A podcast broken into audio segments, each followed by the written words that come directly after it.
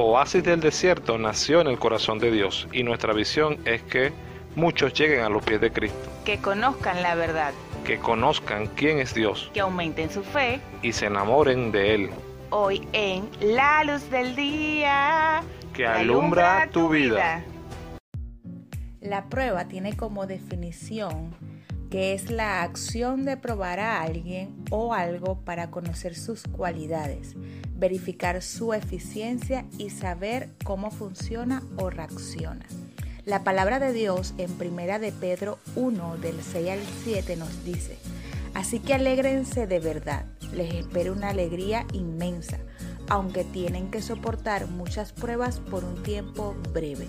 Estas pruebas demostrarán que su fe es auténtica, está siendo probada de la misma manera que el fuego prueba y purifica el oro. Aunque la fe de ustedes es mucho más preciosa que el mismo oro, entonces su fe al permanecer firme en tantas pruebas les traerá mucha alabanza, gloria y honra en el día que Jesucristo sea revelado a todo el mundo. Wow, wow, excelente, excelente palabra. ¿Sabías, Elimar, que existen diferentes tipos de pruebas? Solo Dios sabe de qué forma va a probar tu fe. Solo Dios conoce tu corazón. Solo Dios sabe si tú eres capaz de, superar esa prueba, de, de pasarla. Él no te va a poner una prueba que tú no puedas pasar. Amén. Sabes también que la prueba tiene un inicio y así como tiene un inicio, tiene un final. Amén. Eso quiere decir que por muy terrible o duro que sea la situación, eso va a pasar, como nos dice aquí Primera de Pedro, que muchas pruebas por un tiempo breve. Así es. El tiempo es breve, así como tiene un inicio, tiene un final. Alfonso, ¿y la prueba demanda algo en específico, algunas características en Sí, específicas? sí, sí, sí, demanda fe, obediencia y, Y paciencia. paciencia. Entonces queremos, Elimar, que nos compartas qué dice en la Biblia sobre la fe. En Hebreos 11.1 nos dice, es pues la fe, la certeza de la que se espera, la convicción de lo que no se ve. Así es, así es. O sea, que demanda mucha fe durante la prueba. Si no- Creer aún cuando no podemos ver. creer y, y- y creer como que si ya Dios, si ya pasaste la prueba, o sea, que confiando de que Él está allí, pero es necesario tener fe. Demanda también obediencia. ¿Qué nos dice en la palabra sobre la obediencia? En Juan 14, 23 nos dice, el que me ama obedecerá mi palabra, y mi Padre lo amará, y haremos nuestra morada en él. El que no me ama no obedece mi palabra, pero estas, estas palabras que ustedes oyen no son mías, sino del Padre que me envió. Ahí encontramos un gran ejemplo como nuestro Señor Jesús, ¿no? un, un- un ejemplo de obediencia. Él sabía cuál era su propósito y él obedecía a lo que el Padre ya tenía predestinado para él. Tenemos que tener obediencia durante la prueba, tener un oído agudo a lo que el Señor nos quiere decir para esperar Así la es. respuesta. Así que bueno, la próxima es paciencia y esta es una de las que necesitamos bastante durante la prueba. En Romanos 12:12 nos dice, alégrense en la esperanza, muestren paciencia en el sufrimiento, perseveren en la oración. ¿Qué tenemos que hacer, Alfonso? ¿O qué es lo más difícil dentro de la prueba? Mira, te acabamos de nombrar tres. Fe, obediencia, son muy importantes, pero la más difícil que yo creo y veo es la paciencia. Porque muchos queremos que las cosas sucedan en nuestro tiempo, que sea ya. Pero tenemos que tener paciencia para esperar lo que Dios nos dijo y que sea en su tiempo perfecto.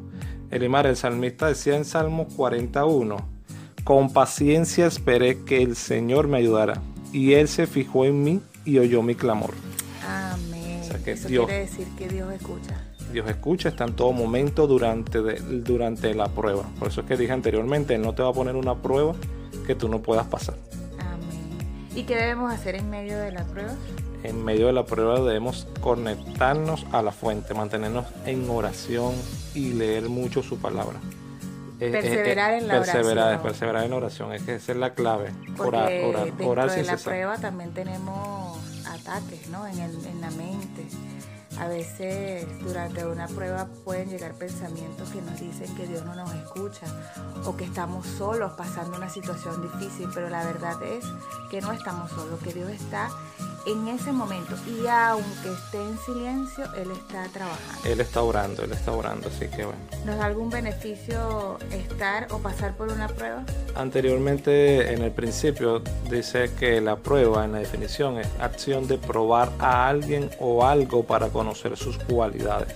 O sea, la prueba da beneficio porque forma tu carácter, forma eh, eh, eh, tu fe crece y, te ayuda en, esto, en estos aspectos, a tener obediencia, a tener paciencia, a tener resistencia.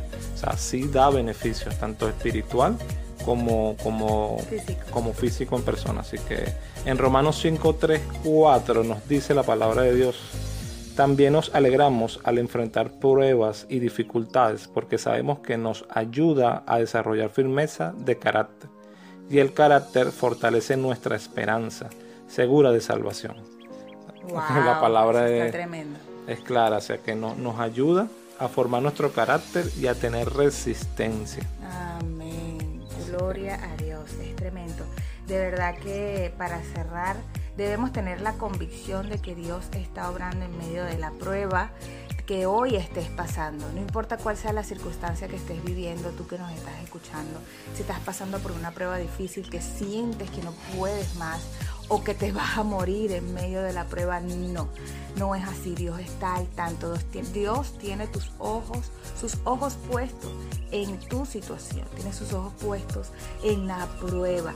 Recuerda que no hay prueba que no puedas soportar. Dios siempre va a poner lo que tú puedas soportar. Entrégales tus cartas, tus cargas al Señor, perdón, y Él va a sacarte adelante en victoria. Así es, así es. Recuerden que tiene inicio y tiene final. Mantenernos en oración y pedirle a Dios que nos dé paz. Esa paz que sobrepasa todo entendimiento que guardará nuestros corazones. Así que Dios se los bendiga a cada uno de los oyentes que nos está escuchando. Amén.